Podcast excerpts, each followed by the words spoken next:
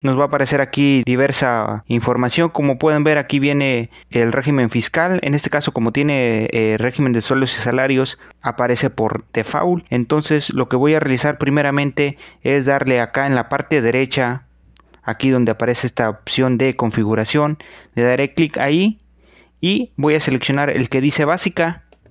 Esto sobre todo para cuando vayamos a realizar una factura ya aparezca cierta información precargada porque de lo contrario tendré que estar llenando de forma manual o no va a aparecer lo que es el régimen fiscal. Como este contribuyente tiene el régimen de sueldos y salarios, es el que aparece en automático, entonces como tal con este régimen pues no se puede realizar lo que es una factura emitida y su régimen es el de incorporación fiscal. En este caso lo voy a seleccionar y posteriormente le voy a dar en donde dice favorito. Esto para que aparezca por default a la hora de realizar lo que es una factura. Igualmente si este mismo contribuyente tuviera más regímenes fiscales, aquí me van a aparecer y los podré ir seleccionando.